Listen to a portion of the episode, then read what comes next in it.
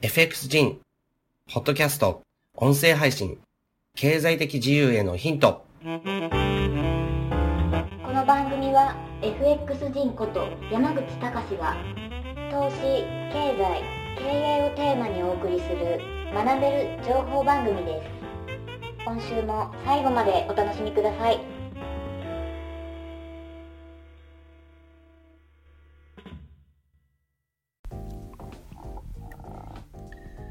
はい、FX 人のポッドキャスト配信です。えー今日はですね、脳科学のお話です。えーいきなりですね、脳科学って言われてもですね、なんだっていうふうに思われるかと思うんですけど、あのですね、あの最近の脳科学の、えーですね、まあ、進歩とかデータの集積っていうのは、あの、素晴らしいらしいんですね。で、自分もですね、あの、脳科学とかの専門家ではもちろんないので、あの特に詳しいわけじゃないんですけど、あの、えっ、と、多くのですね、学者が、脳科学者ですね、が、いろいろなですね、説をこう発表してて、それに基づいてデータを集積してて、そういったものを見ると、あの、トレードにも通じるところがあるし、またですね、自分自身の、あの、人生においても、えキーポイントになるようなことっていうのがたくさんあるなっていうふうに思うんですね。ですから、まあ今回ですね、ポッドキャストでちょっと取り上げてみたいなと思ってお話します。えーとですね、あのー例えば日常的になんですけど、これは脳科学の分野で、まあ、証明されたというふうに言われてるらしいんですが、えーとですね、あの、我々は、例えば楽しいから、えっ、と、笑ったりとかすると思います。で、悲しいから泣いたりするわけなんですけど、あのこれはですね、えっ、と、脳科学の分野で、え言うとですね、逆らしいんですね。楽しいから笑うのではなくて、あの、笑うから人間は楽しくなるらしいんです。で、えー悲しんで泣くから、あの、その後悲しい出来事が起こりやすくなる。そうなんですね。で、昔からですね、日本では、えー笑う角には福来たるっていうふうに言われるわけなんですけど、えーこのことわざっていうのもですね、あの脳科学の考え方に立脚してまして、えー笑うから福が来るっていうふうに考えるわけです。で、福が来る。つまりいいことがあったから笑うのではなくて、脳の分野ではこれが逆になって、後先が逆になってるっていうふうに言うらしいんですね。あの、笑うから、えっと、さらにですね、いいことがたくさん訪れるようになるっていうことです。で、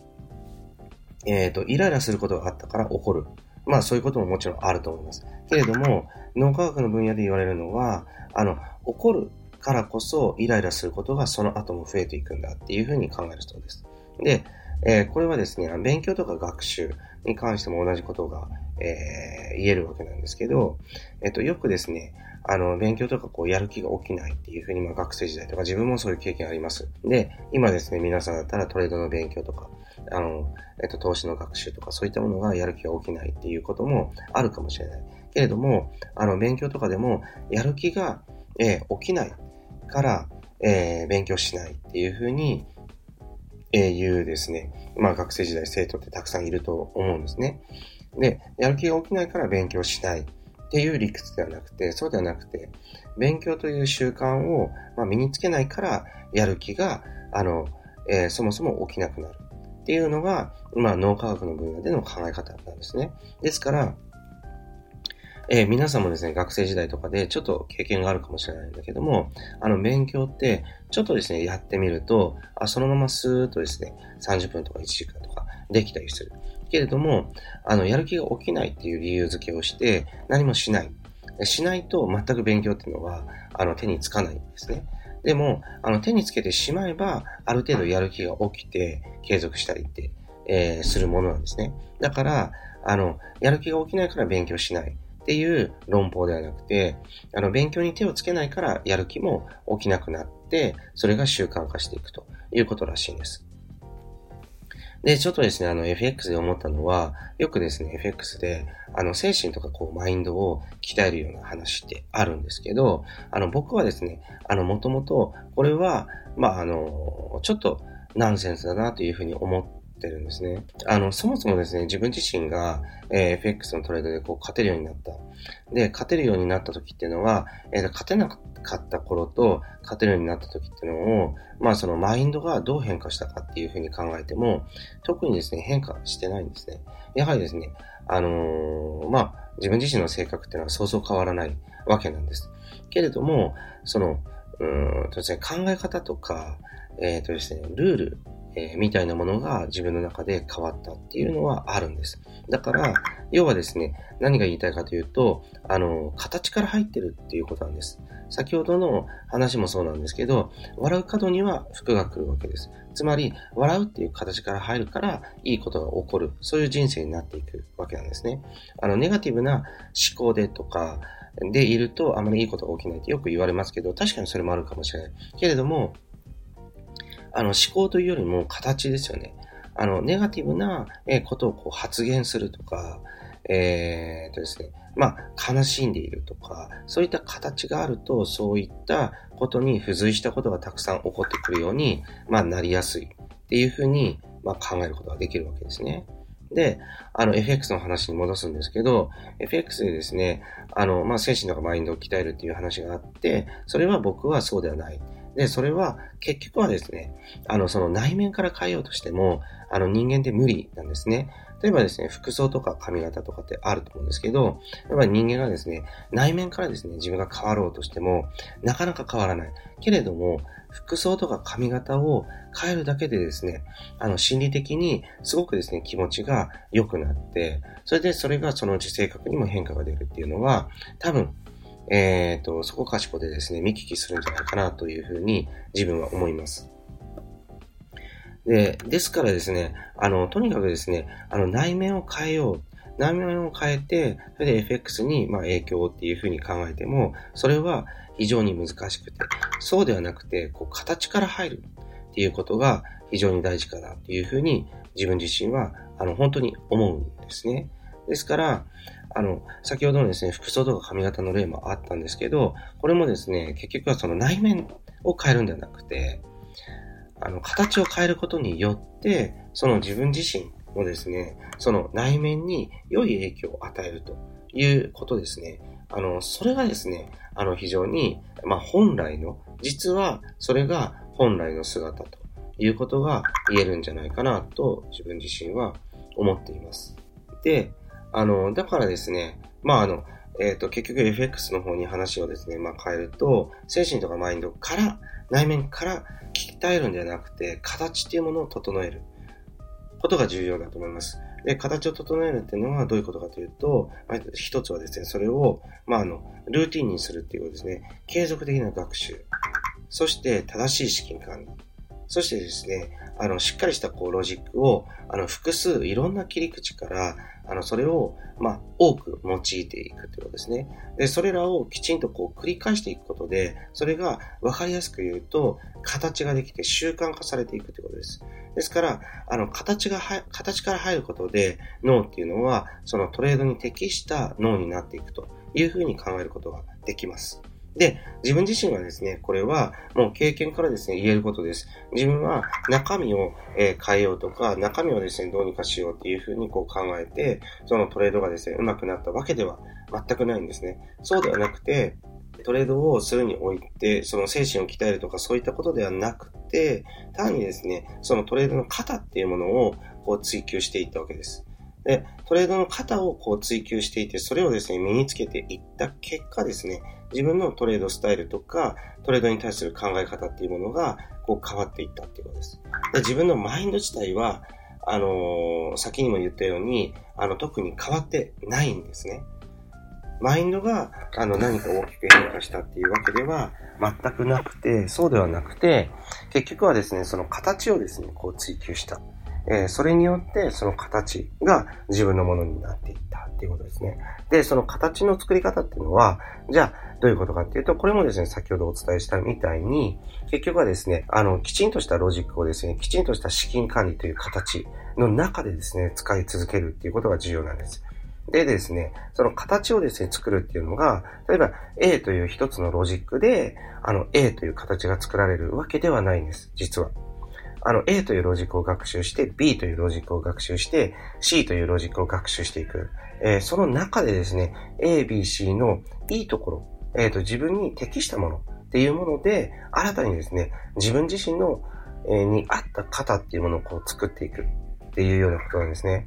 あの、ちょっとですね、わかりにくいかもしれない。わかりにくいかもしれないんですけど、ていうか、一つのですね、型だけだと、まあ、あの、応用がですね、なかなか効かないんですね。そのトレードできる幅っていうものも、まあ、増えていかないし、そのですね、って言えばいいのかな。例えばですね、まあ、野球に例えてばかりだとちょっとわかりにくい人もいるかもしれないんだけども、えっ、ー、とですね、あのー、野球でですね、そのピッチャーだけをやって、えー、るよりも、そのですね、あの、キャッチャーだったりとか、そういったものをこう経験する方が、よりですね、あの、ピッチャーの、その、えー、やるべき役割っていうものが明確化する。そういうふうにこう考えてもらうとなんとなくわかるのかなと思うんですね。トレードの型がですね、一種類、A というロジックだけ、えー、だとですね、A というロジックをこう、えっ、ー、と、全部使い切るっていうことがなかなか難しいんですね。だけど、B と C と D とっていう風にあると、それらが自分の中でですね、A というロジックを使うときにも、あ、これは A というロジックでは、まあ、あの、エントリーのチャンスだけども、B、C で見た場合に、これはチャンスにならないから、ここはロットを抑えようとか、あの、えっ、ー、と、エントリーを見送ろうっていうような、まあ、簡単に言うとそういうような判断につながっていくんです。で、そういった学習をきちんとですね、こう継続していく。それによって、型っていうものから入って、最終的にその稼げるトレーダーになっていく。じゃないかなというふうに思います。で、脳科学の分野で、まあ結局はその、笑う角には服着たるわけだから、服が来たから笑うわけではない。えっ、ー、と、笑うから服が来るんだっていうことですね。えっ、ー、と、形から入るわけです。形から。えっ、ー、と、性格を変えて服装を変えるわけじゃなくて、服装を、えー、変えるから心がウキウキするわけです。だから形から入るんですね。それと同じで、トレードもですね、形から、習慣からこう入るっていうところを、まあ、考えてもらうと非常にいいのかなというふうに思います。はい。で、最後にですね、今のですね、ドル円の相場なんですけど、まあ、下落を続けているわけですね。まあ、つまり円高なんです。で、ファンダメンタルズのですね、あの、専門家とかは、まあ、ここにですね、結構いろんなこう理由をつけてくるわけです。で、あの、円高になるとですね、この円高の理由を、まあ、円高の材料からこう探してくるような感じなんですね。だから、あの、円高の時もですね、え、円安になるような材料っていうのは混在してるわけです。今ですね、あの、円高ですけど、あの、ファンダメンタルの分野で言ったらですね、ちょっと前までは、まあ、あの、トランプ政権の影響で円安になるっていうふうに言われてたわけです。で、日本自体のですね、まあ、あの、景気後退もそうだし、インフレリスクっていうものがあるから、あの、円安になるっていうふうに言われてたわけです。ファンダメンタルズの分野で。それなのに、今ですね、一気にドル円がですね、下の方向にブレイクしたらですね、あの、円高になる材料を持ってきて、円高になるっていうふうに言ってる。だけなんですね。だから僕自身はですね、あの、ファンダメンタルズっていうのは、基本的に採用は基本的にしないんですね。一時的な影響力っていうのは持つだろうけども、えー、それによってですね、相場の大きな流れっていうものが変わったりっていうことはしないなっていうふうに思っています。ですから、まあ、今回の件もですね、ファンダメンタルズ的には、円高の理由っていうのはいくらでも出てくるけど、でも、じゃあ、週足を見てもらうと、ドル円の週足ですね、週足を見てもらうと、結局はですね、下落トレンドの、綺麗なですね、トレンドの中にあるっていうだけなんです。これもですね、一つの形です。だから、ファンダメンタルズっていうですね、え人によって、え意見が違うようなあやふやなものではなくて、一つのですね、テクニカル分析とかですね、チャート分析、ライントレードという形を覚えることでですね、トレード力をこう向上させていってほしいなというふうに思います。で、トレーダーっていうのは一つの入り口に過ぎない。えトレーダーとしてある程度成功したら、その後は、その資金をですね、今度は投資家として、複数のですね、えー、ものにですね、えー、分けてですね、あの、えー、ポートフォリオを組んで、そして投資家として安定的な資産を築いていく。えー、そこがですね、次のステップとして、もちろんあるわけですから、トレーダーは入り口です。で、ぜひですね、あの、形から入って賢いトレーダーになってほしいと思います。はい。えー、今回は以上です。ありがとうございました。今週の放送はいかがでしたでしょうか？弊社クロスリテイリングでは投資に関わる様々な情報を発信しています。ひらがな3文字で投資に教科書の課で投資家と検索してみてくださいね。それではまた次回お会いしましょう。この番組はクロスリテイリング株式会社の提供でお送りしました。